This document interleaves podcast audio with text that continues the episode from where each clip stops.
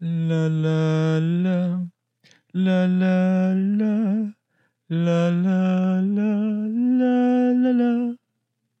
La la la. La la la la. La la la. La la la la. La la la. La la la la. La la la. La la. Ahora tú haces la armonización. Tú no sabes qué es armonización, bro. La quinta, ¿sabes la quinta? Bienvenidos a este episodio de Domingo de Drama, en donde se va a hablar de la mejor película coreana. No, mentira. Eso es poesía, amigo, lo siento. Se va a hablar de una de las mejores películas coreanas de la historia. Se trata de la mejor película de nuestro amigo Park Chan-wook, mejor que Old Boy. No sé si mejor que Thirst, quizá en el mismo nivel. Ya veremos qué pasa con eso. Pero la vimos hace poco, esta es como la, no sé, la sexta, séptima vez que la vemos. Y ha llegado el momento de comentarla a fondo, porque es una gran película que se, que se lo merece en todo sentido. Y el muchachín Paulín les va a contar de qué se trata para que la tengan fresca en sus mentes. Sympathy for Lady Vengeance o Lady Vengeance, la señorita venganza, es la tercera película de la trilogía no oficial sobre la venganza del gran director coreano Park Chan-wook. Esta película sigue la historia de una chica muy atractiva, muy hermosa, no recuerdo ahora su nombre, ¿recuerda su nombre? Gumja. Gumja, la cual a los 19 años fue apresada por 13 años en la cárcel de mujeres de Corea, donde vivió muchas cosas interesantes, ayudó a mucha gente. Se arrepintió gravemente de haber secuestrado y matado a un niño de 5 años y ayudó a todas las presas a desarrollarse personalmente, a que no las abusaran sexualmente, a que no les cayeran a golpes. Asesinó a una persona en la cárcel para que eso no ocurriera. Pero resulta que ella fue inocente todo este tiempo. Ella nunca cometió el crimen que se le imputa, sino que ella simplemente era una loquita que se fue con su profesor porque estaba embarazada. Su profesor es un maldito, interpretado por Choi Min Sik, el mismo de Oldboy. Y resulta que le dijo y que, ay, pero si secuestramos a alguien, hay buenos secuestros, malos secuestros. Eh, esa es una línea que viene directamente de Sympathy for Mr. Vengeance, la primera de la trilogía. Y ella accedió, pero este hombre secuestraba niños no para pedir rescate ni nada parecido, sino para matarlos porque sentía mucho placer al hacerlo. Y le dijo como que, bueno, si no te entregas y dices que tú lo hiciste, voy a matar a tu hija y voy a decir que nada, la mataste tú. Y bueno, ella a los 19 años, supongo que tuvo su hija como a los 18, fue presa, pasó todos estos años y sale con sed de venganza absoluta. Te explico, amigo. En la vida no hay tal cosa como la redención. Si cometiste un pecado, vas al infierno. Tú puedes orar todo lo que tú quieras, ta, ta, ta, pero lo siento. Así lo hizo Dios. Dios creó este mundo y yo no, yo no hago las reglas. Yo simplemente las hago cumplir porque por eso es que me puso Dios en esta tierra. Pero el punto de nuestra amiga Gumja, ella se encuentra en esa situación terrible y por ahí es que se empieza a ver por qué esta película es mejor que Oldboy. esta es menos icónica porque Oldboy tiene así como que todos los momentos así que se hicieron súper memorables para todo el mundo, así sobre todo porque la premisa es que si súper dramática así porque está basada en un cómic, pues, o sea, es una cuestión súper gráfica, súper perturbadora, todo eso. Esta película es más familiar. Mientras que en esa, bueno, también es familiar, pero en un sentido un poco más bizarro. O sea, no en el sentido normal de la palabra, sino como que más, uy, asco. Pero esta película te muestra eso, pues el personaje principal no es un tipo ahí loco, borracho, que lo ves así en la calle y tú estás como que, bueno, este tipo como que no voy a sentir mucha empatía por él durante la película, sino es más como que la historia es una locura en el caso de Oldboy. Pero en el caso de esta, desde el principio, bueno, tú ya sabes que ella no pudo haber cometido ese asesinato de lo que la acusan, porque no tiene sentido, pues la tipa tiene así como que todo un aura que ella es como un ángel, ayuda a todo el mundo dentro de la cárcel porque está buscando sobrevivir a como de lugar, pero fuera de la cárcel ya se pone así como que, bueno, en realidad eso nunca le importó, sino lo que quería era preparar todo para destruir a este súper desgraciado que eso, que le secuestró a su hija, luego de que ella lo ayudó a secuestrar a un niño, o sea, está mal. Sin embargo, este tipo, bueno, como te muestran esa parte que contó Pablo, pues que ella está así vestida como colegiala y llama al tipo y que, ah, profesor, usted fue, ¿sabes? El que me daba clases y tal de inglés. Tú, tú me dijiste que era sexy. Así que ella, bueno, si es una estudiante que será su profesora antes, no sé cuándo se lo habrá dicho, que sea a los 16, 17 años, y que no, mira, que no puedo vivir ni con mi mamá ni con mi papá, estoy embarazada y el padre del niño que tengo en el vientre, bueno, no sé, o sea, es muy niño para ser padre, así que puedo vivir con usted. Y cuando ella llega para su, para su casa, el tipo le abre la puerta que sí, desnudo. Y es como que, bueno, o sea, ahí es que te muestran que ella ya era una víctima desde el principio.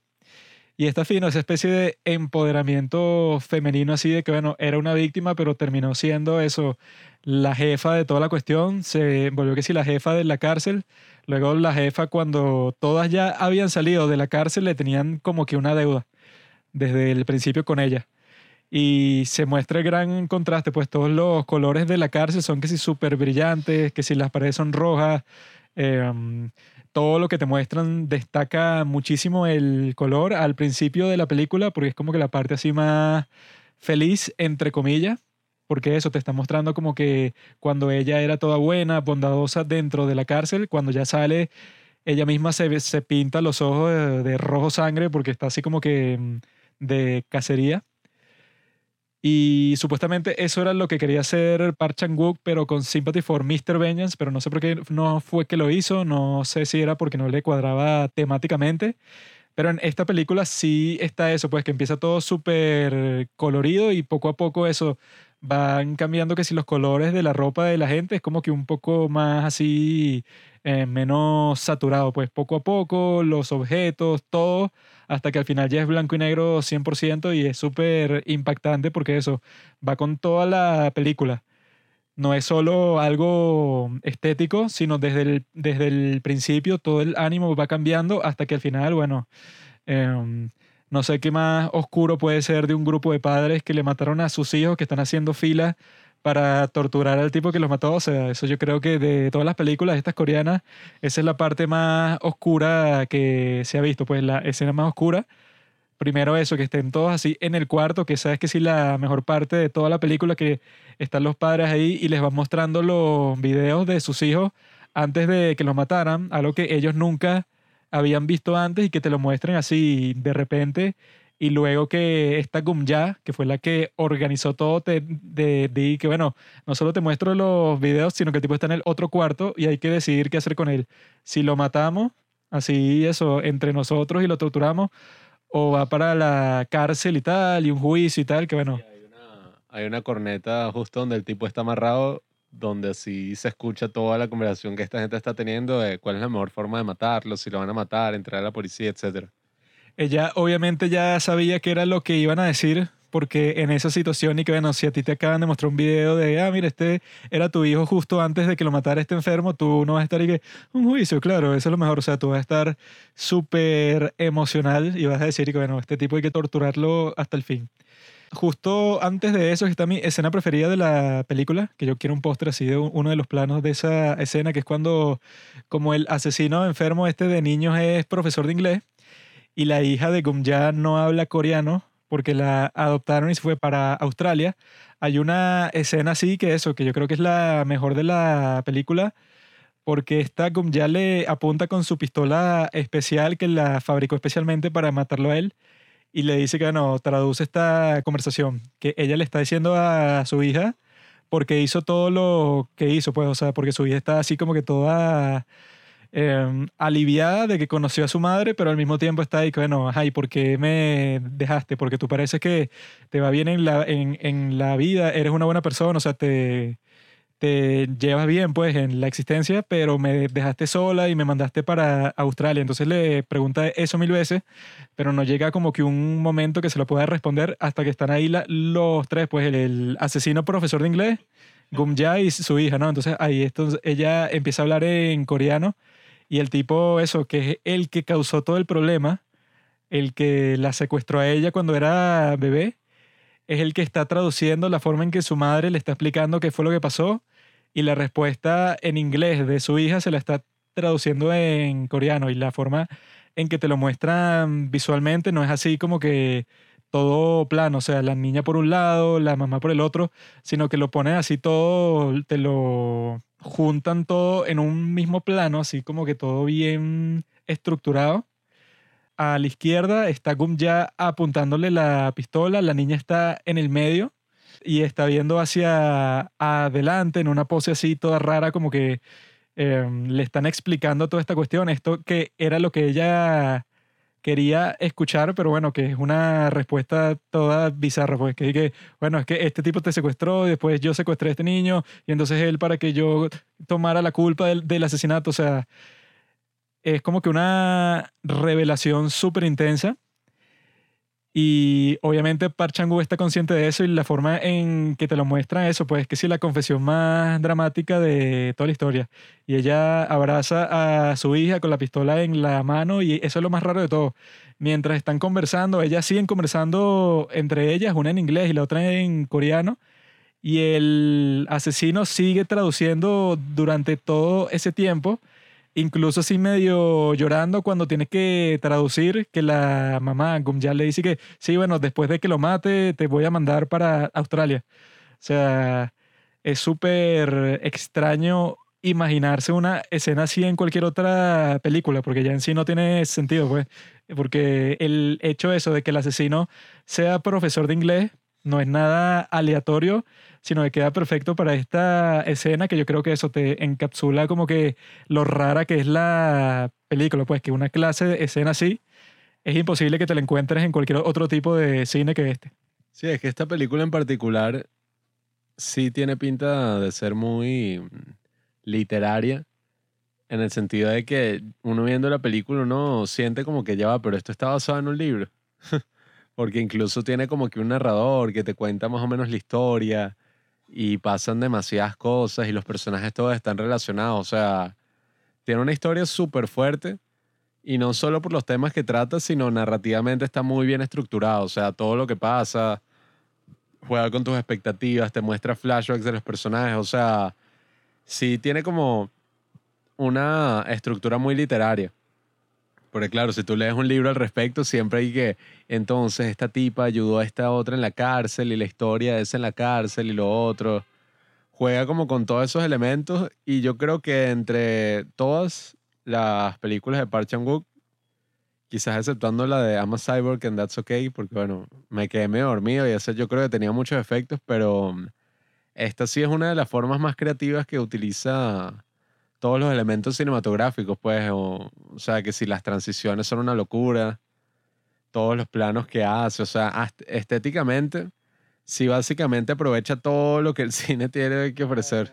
Aparte dice que You have no mother. ¿Cuál, cuál? Eso que sale en las nubes. Ah, sí, o sea, ya llega un punto que algunos podrían decir que es hasta exagerado, o sea, que es que bueno, todo un pocotón de efectos y todo es súper exagerado, o sea, digo que es literario, pero en ese sentido también podría decir que, mm, no sé si la palabra sería teatral, porque si te das cuenta incluso muchas veces como hablan los personajes o las formas en que interactúan son súper así exageradas, pues súper expresivas. Recuerdo cuando ella mm, ve al detective que se equivocó y que la imputó así, sabiendo que ella no, no había cometido el crimen, pues no tenía ni idea de lo que le estaba hablando. Se lo consigue después de 13 años y, y tú ves como los bichos, los dos dándose la mano así enfrente de toda la gente y es como una escena súper montada y súper exagerada así de un primer encuentro. Y eso pasa, bueno, la- a lo largo de toda la película. Entonces, no sé, o sea, yo viéndola de nuevo, ya esta debe ser como la quinta, sexta vez que la veo. No sé si, o sea, en lo personal, porque creo que técnicamente y, y quizás así como en película sí es mejor que Oldboy, pero en lo personal, personal, sí sigue gustándome más Oldboy por todo, o sea, lo icónico que tiene y porque, claro, volviendo y volviendo a esta película, siendo basada en una novela gráfica, como que uno nunca se cansa de verla, pues es así muy...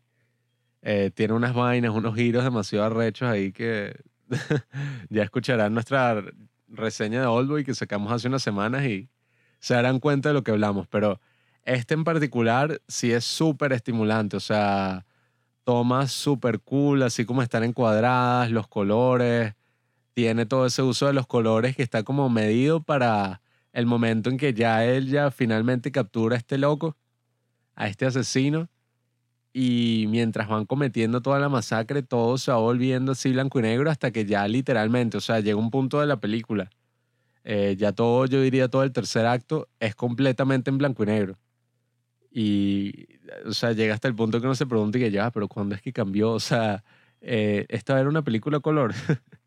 Entonces, es como súper cool y todo, o sea, todos los elementos están como realizados para aportar a, a, lo que es la película, pues la trama, todo lo que ocurre. Incluso vi ahorita que, porque tuve curiosidad y busqué ahorita y que, ¿en qué está basado? O sea, está basado en un libro, una cosa. No indagué tanto, creo que no está basado en ningún libro, pero sí vi que esto de el, eso que cantó Juanqui al principio, lo dije tan, tararán, tararán, tararán. ¿Qué fue lo que Ah, no, mentira, tú contaste. Bueno, no estoy muy claro si ese, porque es una broma de Vivaldi. Eh, aquí lo tengo, mira. The main theme is an edited version of Vivaldi. Ajá, no estoy muy claro. Creo que es ese de tan, tararán, tararán. O ese es de Paganini. Sí, aquí, es que aquí dicen Vivaldi y Paganini. La 24 Caprice. No, sí, debe ser ese que tú. Sí, eso suena más Vivaldi. La que Juanqui cantó al principio. Esa, yo vi que es como que una versión, pero que hizo un autor que no se sabe quién es, que le pasó a guitarra, eso, una versión así que no era muy conocida de esa canción. Bueno, esa canción de Vivaldi en particular, que se llama Ah, Chin Felice Sempre, de la Cesate o Mai Cesate, dicen que esta versión cantada así por una mujer, básicamente Ajá. Esta canción es apropiada ya que la versión sin editar de esta melodía es cantada por una mujer que está buscando venganza por un hombre que la traicionó. Mucho, o sea, esa es como la historia de la canción, pues. Y la historia de lo que escribió Vivaldi. Entonces es como todos los elementos de la película cuadran con lo que Park quiere contar, que al final es una historia de venganza, pues. Y es la forma perfecta de terminar esta trilogía. Sí, esta fue la tercera. Es la forma perfecta de terminar esta trilogía de la venganza porque ya sí te muestra claramente, o sea, como que bueno, esta de entre todas las películas es una película puramente de venganza. Porque yo recuerdo después de haber pasado un tiempo sin verla, que no solamente la vimos ayer, sino que la vimos recientemente también. Y recuerdo que yo decía que ya va, pero atrapó al tipo como que demasiado rápido, ¿no? O sea, porque yo creo que, si no me equivoco, básicamente lo atrapa a la mitad de la película. Y la otra mitad de la película no es como en esas películas que es y que es la tipa buscando al asesino y todas las dificultades que se presentan, sino que ya lo atrapa y el resto de la película es ella viendo cómo ejecuta su venganza, pues, junto con los otros padres. Entonces, coño, unas escenas muy fuertes. Esa cuando ven el video no importa todas las veces que la vea, siempre me siento así como emotivo. Y no es una escena muy emotiva así, ¿sabes? No es una escena de llorar y que, ay, qué, qué bonito, me conmoví. Es una escena tan horrible que, que uno siente como se le paran todos los pelos, pues, o sea, eso, esa cosa que tiene la edición que te muestra como que a todos los tipos, todos los padres sentados así en, en el salón de clases, que es una escuela abandonada donde realizan toda la masacre y te muestran como los padres se sientan y apenas se sienta, sale el bicho así vuelto loco, o sea, la misma persona vuelta loca así y después la persona normal, como anticipando cuál fue la reacción de cada uno mientras veía ese video de, de bueno, el último video de sus hijos. Estas son las verdaderas películas así de venganza, de acción y nada, o sea, como les digo, una de las que más recomiendo de este cine, porque aquí es que puedes ver toda la creatividad gigantesca que hay detrás de, de Park Chan-wook y de toda esta nueva ola de, de cine coreano. O sea, estamos hablando de una película que salió eh, en el 2004, ¿no? 2005. Ah. Es que creo que la película transcurre en el 2004. Pero, o sea, estamos hablando de una película que salió en el 2006. Y, y por eso es que nosotros siempre decimos que Parasite, siendo muy buena y, y mereciéndose ese Oscar, no fue como que, ah, mira, desde que Corea ganaron el Oscar, el cine fue rechísimo, tal. Totalmente al contrario, o sea, eso fue un proceso gigantesco que yo creo que esta película fácilmente podría ganar cualquier premio de cualquier festival porque es arrechísimo, o sea, en todos los sentidos. Pablo, Pablo, Pablo. Hasta este momento no has entendido que los premios no importan, son una farsa. Sobre, sobre todo los Oscars, los Oscars estos últimos, bueno, los Oscars, como el premio Pulitzer, ya perdieron todo su valor. Pueden hacer como yo hago, yo considero que que algo diga que ganó el premio Pulitzer, un libro, ¿sí? Tiene validez como todo lo que fue antes como del 2010 después de ese momento se volvieron woke, como también pasó los Oscars con la estupidez esa de Oscar so black y eh, so white y toda esa vaina. Y cuando pasó eso es como que, bueno, ya esto no es un- unos premios por mérito, sino son premios de que, no, bueno, de diversidad, no sé, cosas que no son importantes para mí. Pero esta película, la mejor parte, que Pablo no lo ha mencionado un tonto, es que los tipos que contrata Choi Min-sik para secuestrar a Gumjaya, su hija, son el tipo de pelo azul y son Kang-ho de Sympathy for Mr. Vengeance. O sea, que en esa película se querían matar y en, y en esta son compinches y están ahí riéndose dentro del carro esperando a estas dos mujeres que, bueno, las iban a secuestrar, supongo para después matarlas porque el tipo que, bueno, que los contrató es que sí, el más enfermo del mundo. Pero ella, esa es una de las grandes escenas, pues, que le quieren poner como que cloroformo así, pero ella y que aguanta la respiración y no joda, le caen a patadas así, pero salvajemente el maldito de Son Kang-ho. Y la tipa eso, saca la pistola, le vuela la cabeza a ese, después le vuela la cabeza al otro, que, que, que son las de, los de Sympathy for Mr. Vengeance, y bueno, súper satisfactorio ver eso porque en otra película ese sería el punto y que la secuestraron y ahora el detective Johnny tiene que ver cómo buscarla porque ella habló con él al principio de la película y al final es que van a atrapar al asesino porque es tan genio porque eso pues en esta película como que no importa porque el tipo hizo lo lo que hizo hay una parte que él se lo va a decir y que, ¿sabes por qué yo a esos niños? Y la tipa le pone la media así en la boca para que no hable, porque es que, bueno, no nos importa por qué lo hiciste, vamos, esto no es como que una película así en la que el villano te va a dar un discurso y que, bueno, yo cuando era niño en realidad, o sea, no sabe mierda, porque ya a este punto no es solo que los mataba, sino que, bueno, está dispuesto a secuestrar a otra niña para chantajear a esta tipa y que pasara todo ese tiempo en la cárcel. Y bueno, ya viendo cómo trataba a su novia, que la tenía vuelta mierda y después le cae a golpes cuando ve que está con la otra. O sea, un tipo terrible y que ya te lo muestran desde el principio en la escena de sueño, que lo trae así como que en un trineo así amarrado y es un perro con la cara del tipo. Así, pero que incluso se ve real, pues, como si fuera un animal que tú te podrías encontrar por ahí. Y la tipa le mete un tiro así en la cabeza y el tipo se queda así que sí, moviendo la cola y sangrando. Está, ¿qué? Y eso, pues, est- está la parte en que cuando ella por fin ya lo tiene como lo quería y le apunta así la pistola, ella duda por un montón de tiempo y el tipo, se, él, él le está haciendo como que unos ruidos así todos asquerosos, pues está desesperado porque lo van a matar. Y la tipa le está poniendo que si el cañón de la pistola así, pero en, en el ojo, en el párpado y eso. Y cuando eso, la tipa como que se está dando cuenta que no solo lo quiere matar y ya, sino hacerlo sufrir, ahí es que descubre que él en su teléfono, bueno, tiene la canica esa que era la preferida del muchacho que ella lo ayudó a, se- a secuestrar. Y no solo tiene eso, sino otros pequeños amuletos, así tipo como en Burning, que le encuentra así una gaveta con puras pulseras y que... hmm, puras pulseras de mujeres y puras mujeres desaparecen. Y ahí es que ella se da cuenta de que, bueno, este tipo no solo es un asesino, sino es un as- asesino serial. Y ahí es que yo veo la cuestión esa, pues, de que cuando se encuentra en esa situación, ella, yo supongo que también le da miedo y a todos los otros, que eso sí es como que otro de los dilemas de la película, que tú vas a, quieres matar a este tipo porque él hizo algo terrible. Pero en ese proceso, bueno, si tú lo quieres torturar, como que ahí tú también te vuelves una persona terrible. Obviamente no en la misma medida, pero eso, no lo estás matando y ya. O sea que yo creo que sería más satisfactorio, o sea, para mí personalmente, si yo fuera la, la protagonista, obviamente que tú emocionalmente tú dices y que bueno, yo querría verlo sufrir por siempre porque bueno, me causó estar 13 años en la cárcel y secuestró a mi hija y la mandó para Australia, o sea, el tipo es un desgraciado. Sin embargo, cuando estás en esa situación, también te tienes que preguntar y que bueno, si yo lo torturo, también me estoy convirtiendo casi que en un terrorista, pues estoy, estoy eh, estoy gozando del dolor de una persona.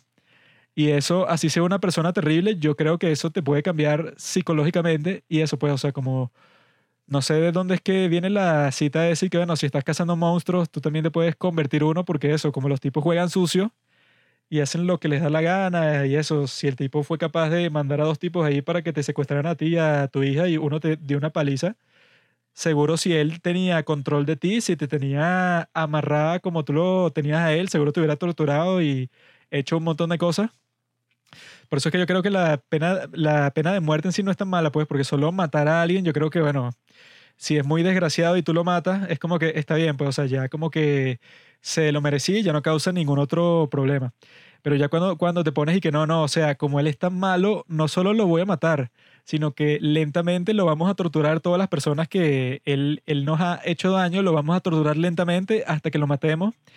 Yo creo que ahí es que cruzan la línea que ya no es así normal de que eso, pues de que lo mataste ya, sino que como dice uno de los miembros así de los que le mataron a los hijos de los familiares ahí, que dice que no, y si nos arrepentimos después, y otro de lo, de lo que está ahí le dice que "Arre- arrepentirse, eso sería imposible, porque este es un súper maldito. Pero yo creo que, en- o sea, si lo matas no, no te vas a sentir culpable, pero si lo torturas, yo creo que eso es lo, lo que la película deja así como una pregunta abierta ahí, que es que bueno, cuando sucede algo así, o sea, tan malvado, como que ya, ya no hay forma de, de que exista justicia, pues ya ese mal está hecho y los mismos tipos pues se lo preguntan cuando lo están empezando a torturar y que, ah, si lo torturamos, esto no, no nos va a traer de vuelta a nuestros hijos. O sea, ya no hay tal cosa como justicia aquí, pues, o sea, ya incluso si, si lo meten preso el resto de su vida, hay crímenes que quizás sí se corresponden con castigos de ese estilo. Pero en esta película, bueno, que el enfermo de, de Song Kang-ho ya después en, ¿cómo que se llama la, la del diablo?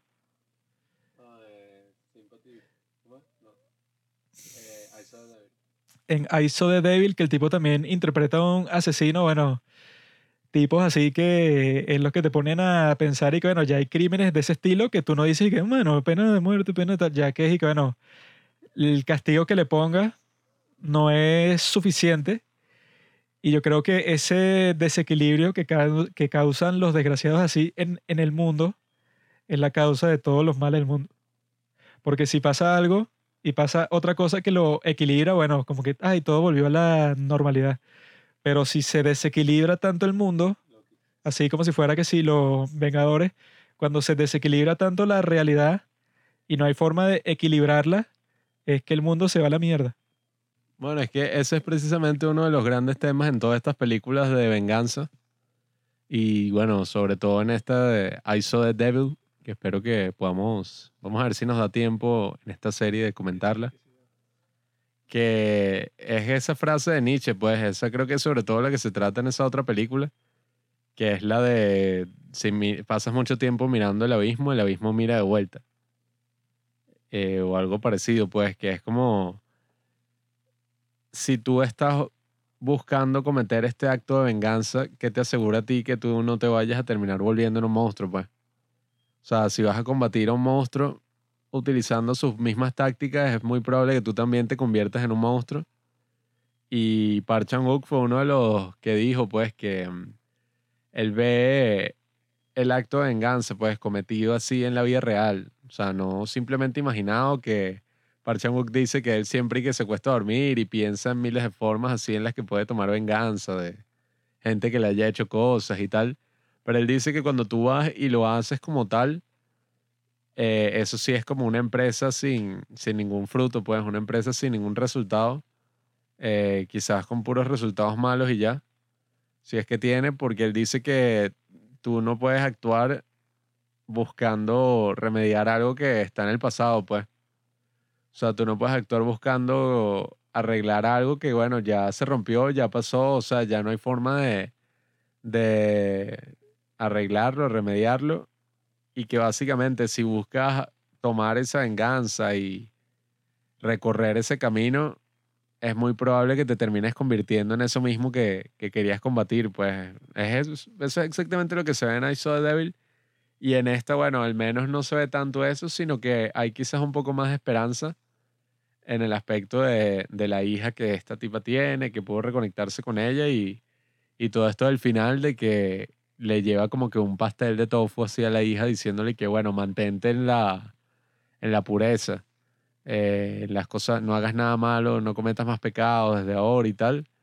Y la hija le dice que, ah, pero tú puedes hacer lo mismo. Y la tipa básicamente va y mete la cabeza así contra el pastel y se lo empieza a comer como una loca. Eso de que te puedes convertir en un monstruo, creo que aplica eso si usas los mismos métodos. O sea, si el tipo es un súper enfermo, asesino de niños, bueno, o sea, tú no vas a matar a sus hijos, pues, por ejemplo. Yo creo que con matarlo él, suficiente. O sea, si tú ponte que una persona, eso, es un súper desgraciado y no sé, violó a una persona que tú querías y mató a tal, tal, o sea, un bicho así loco, con matarlo tienes, pues. Eso yo creo que es suficiente. Por ejemplo, si en la Segunda Guerra Mundial tú no vas a decir que, ajá, ustedes los alemanes tenían a los judíos en campos de concentración, por lo tanto nosotros no vamos a destruir eso, ahora ustedes para adentro. O sea, eso sería enfermo, sino que tú dices y que, bueno, todos los que estuvieron involucrados en esa vaina, o sea, al paredón. Y eso equilibra un poco las cosas, aunque no completamente, como se está diciendo. Pero yo creo que sí hay lugar para la venganza en el mundo. O sea, porque al fin y al cabo tú estás buscando la justicia. Tú, eso, si al final quieres un juicio, en ciertos sentidos es como que una venganza, entre comillas, pero ordenada, pues como que aquí van a salir todos los testimonios y todos te vamos a dejar así que no quede la más mínima duda de que tú eres culpable. Y en ese caso yo, yo creo que sí lo vale, pues, o sea, lo que yo digo es eso, pues, si como están estos tipos, estos padres de los niños, cuando tú estás así completamente absorbido por la emoción, como no hay ninguna forma en que, en que podrían estar esos padres, eh, tú no vas a estar pensando en eso, pues, sino que tú dices, y que bueno, lo quiero, ah, no, le quiero hacer todo el daño que pueda. Pero si tú la piensas un poco, tú dices, y que, o sea, ¿qué sentido tiene? Vamos a matarlo y ya, porque es mucho más dañino para nosotros psicológicamente que pasemos toda la tarde torturando lo que fue lo que hicieron. Entonces yo lo que digo es eso, pues que las películas así, o sea, que dicen que no, que la venganza no tiene frutos, yo creo que eso, pues que sí puede tener, pero si es una venganza así como que, por eso es que dicen, pues que la venganza es un plato que se come frío si tú te relajas un poco y piensas la vaina y que coño, quiero joderlo a él, pero de una manera que sea adecuada, no como en Oldboy. Que el tipo, bueno, le contó a un amigo que tú te cogiste a tu hermana y tú, bueno, lo encerraste por 15 años y lo hiciste que él también se cogiera. O sea, eso no es, eso no es proporcional, pero en lo absoluto, pues él seguramente no tenía ni idea de, de lo que estaba haciendo y tú eres tres mil veces más maldito que el personaje de, o de en Boy. Pero yo creo que eso está, incluso con todo eso, es superior a Boy porque, como lo que tú dijiste, pues sí, es superior en todas las técnicas cinematográficas. Porque todo lo que te está mostrando en todo sentido, o sea, aquí no hay ninguna especie de plano flojo. Pues y que no, esta conversación es en plano contra plano, porque qué fastidio, ¿no? O sea, todas el tipo se inventa la forma más creativa de hacer un corte así cada vez que ves a uno de esos personajes que estuvo en la cárcel, eso, ves que sea Gumya, un plano de ella desde arriba y de repente comienzan a salir barras así de metal frente a ella y de repente estás dentro de la cárcel, o sea, nunca hay una transición y bueno, corte, o una así tipo las precuelas de Star Wars, pues tipo PowerPoint, y Así que sí, bueno, con esta animación para el próximo plano, sino que siempre son unas cuestiones que uno ni se imagina, pues, o sea, que te pone eso, pues, se está abrazando la protagonista con otra tipa y ese plano está como que en la puerta y cuando abren la puerta, el plano sigue estando en la puerta cuando entra el guardia de la, de la cárcel como si fuera un póster. O sea, el plano que tú acabas de ver ahora es como que un póster dentro de la película y, o sea, yo creo que esas cosas hacen que la película sea más inmersiva como cuando te ponen que la protagonista está tarareando el soundtrack y que la hija tiene como que una versión de la canción sobre su situación. Cuando te ponen todo eso, yo creo que te dejan así como que un mundo bastante rico, pues, o sea, que tú dices y que, bueno, no es solo música cualquiera y ya, sino que es como que la expresión de los pensamientos de los personajes que están todos como que en la misma, o sea, todos están pasando por un momento, sobre todo en esta película, pues, o sea, todo el mundo está como que cambiando su vida completamente, porque todos son expresos y todos tienen que rebuscarse la forma en, en que sobrevivir, porque bueno, cuando sales de la cárcel, como pasa en Shawshank Redemption, las circunstancias que tú tienes cuando sales, bueno, ay, sí, eres libre y tal, pero nadie te quiere contratar, eres un eh, desadaptado social, estás desactualizado, todas las cosas que han pasado mientras estaban presos. O sea, es una pesadilla y es interesante como esta película expresa eso, ¿no? un montón de cuestiones, no solo lo de la venganza, sino eso que estoy diciendo de los presos y em, todas las consecuencias que traen actos así terribles. Yo creo que esta película de la trilogía, eso es la más completa y que tiene sentido, pues que como que la transición de que él poco a poco va haciendo el cine más complejo. O sea, si tú tomas de ejemplo esas tres películas, empezando con Sympathy for Mr. Vengeance, esa es, bueno, sin música, todo así como que súper cortado, o sea, la narrativa en sí es un poco confusa, pasan un montón de cosas así que son súper bestias, súper violenta, así, pero exagerada hasta el punto que no tiene sentido. O sea, esa obviamente es buena, pero es así como que un poco desagradable y no es así como que una que tú dices, que maestro. Después viene All Boy, que ahí sí es que cambia toda la cuestión porque es eso, ya es súper creativo cinematográficamente. Eh, tiene un soundtrack buenísimo, así que se te queda en la mente por un montón de tiempo. Tiene unas actuaciones, eso, mucho mejores que en Sympathy for Mr. Beñas, porque toda la historia está como que más desarrollada. Y luego, si, si combinas todo eso que habrá aprendido durante todo ese tiempo, tienes Sympathy for Lady Vengeance, que bueno, ahí sí es como que la cúspide y la combinación de todo eso que aprendió, porque este yo creo que incluso a pesar de que es la más oscura, es la menos violenta, pues. O sea, las cosas que pasan así de violencia muchas veces cortan, pues. O sea, no te muestran la, la tortura que le hacen al tipo este maldito, sino que te muestran el después. Y no te muestran eso, que si el plano de la protagonista cortándose el dedo, o sea, cosas que omiten, pues yo creo que eso es más... Eh, hace que todo fluya más, pues, porque cuando llega el punto de Sympathy for Mr. Benja, que cada 5 o 10 minutos están o torturando a alguien, o le están cortando un brazo, o le están violando a una tipo, o sea, llega un punto que es que esto es el infierno, pero en esta sí, o sea, se mantuvo un poco más, em, se controló un poco más, pues, con el tema de la violencia, y cuando la muestra es más artística, pues. Entonces yo creo que si quieren ver eso, esa progresión de cómo un cineasta va desarrollándose con todas sus películas, este es un ejemplo perfecto de todo eso. Y luego nos toca ver otra que viene tres años después, que se llama Thirst, que ahí yo creo que ya es algo completamente distinto porque no, no se trata de venganza, sino ya es como que una historia extraña de fantasía oscura, toda rara, cuando ya Park Chan-wook ya como que en ese punto ya era el super cineasta conocido en todo el mundo, entonces yo creo que ya era un, no sé, un miembro así de los maestros del cine y ya tenía como que la libertad y la maestría para hacer todo lo que le diera la gana. Y yo creo que esa es igual de buena que esta. Esa, bueno, quedará para... ¿Cuándo es? La próxima semana es otra de Lee Chan-dong. La próxima semana después de esa es una de Bong Joon-ho. Y la próxima semana, quiere decir, en tres semanas, podemos conversar de esa de Thirst, que bueno, que ya solo con decirles que es de un cura que se convierte en vampiro. Yo creo que ya tienen todo, o sea, un dilema perfecto. Así que amigos, si no han visto esta trilogía, no solo vean una, no, tiene sentido que vean una Y sería genial que las vieran así como fueron estrenadas. Pues creo que no fue que si el caso de nadie, todo el mundo vio Oldboy primero, pues. Nadie fue que, ah, claro, Sympathy for Mr. Vengeance de Park O ese tipo no era, no era conocido en lo absoluto.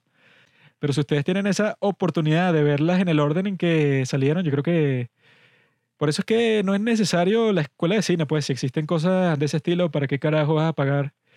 Cuando tú por tu cuenta, bueno, si investigas un poco sobre todos estos temas, no, tienes material de aprendizaje para tirar para el techo, así que ya saben, compañeros. Si creen que Sympathy for Lady Benji es la mejor película de Park Chan Wook, eh, díganos por Instagram. Gracias por escuchar Los Padres del Cine. Síguenos en Instagram en arroba los padres del cine para enterarte de los nuevos capítulos que iremos publicando. Si nos escuchas por Apple Podcast, déjanos una reseña. Si no, disfruta escuchándonos en todas las aplicaciones por las que puedas descargar podcast.